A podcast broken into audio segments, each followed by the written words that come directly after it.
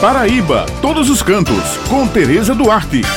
Bom dia, minhas amigas. Raio, Bete, bom dia, meu amigo Maurício. Bom dia todos os ouvintes que estão com a gente aqui no Jornal Estadual. Bem, pessoal, como nós estamos no meio dedicado às mulheres guerreiras, eu trago para vocês um produto doce de muito sucesso e empenho. Isso mesmo, eu estou falando do doce Tambaba Shopping Rural, um belíssimo produto que vem atraindo turistas ao sítio da família Silva. Tudo foi iniciado com uma pequena produção de doces feita por Nevinha Silva e a sua mãe, Dona Luísa, que são a grande atração na venda dos mais variados doces. O shopping é composto por 10 lojas, entre elas a Cachaçaria Artesanal, Casa do Artesanato, Casa da Castanha, moda praia, bijuteria e acessórios, casa das frutas, sorveteria, tapiocaria e o point da água de coco. O turista se encanta com o espaço que é bastante aconchegante e descontraído. Tudo decorado com muita cor e frases motivacionais com um toque bem regional. No Doce Tambaba Shopping Rural, o visitante pode sentar em um balanço muito bem instalado embaixo das árvores, fazer selfies entre as plaquinhas coloridas com vários dizeres para depois degustar das delícias que ali são comercializadas. O acesso ao Shopping Tambaba Rural é pela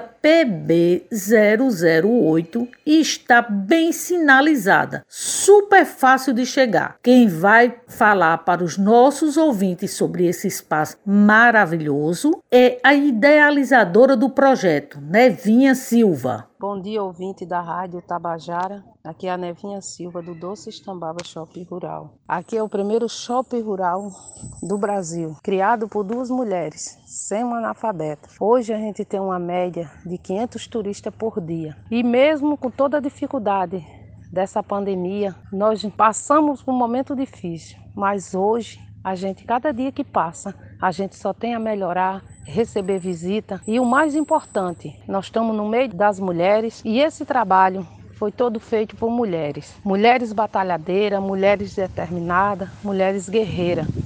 Então é isso que eu sempre digo para as pessoas. Uma história que começou com 50 reais emprestado e dois tipos de doce e que hoje esse projeto tem transformado vida. Tenho recebido gente do mundo inteiro e que fala que mesmo um projeto aderido por duas mulheres analfabetas, que fica abismado com a criação desse projeto. Então, isso é um motivo de alegria, é um motivo de a gente só comemorar e agradecer a Deus. E a gente tem uma parte fundamental nesse projeto, porque eu gosto sempre de falar que não só nós só, mas a gente tivemos amigos, tivemos parceria e a gente tem uma parte fundamental que eu gosto de falar sempre, que é todos esses bugueiros, todos esses guias da Paraíba, que traz gente para conhecer o nosso projeto.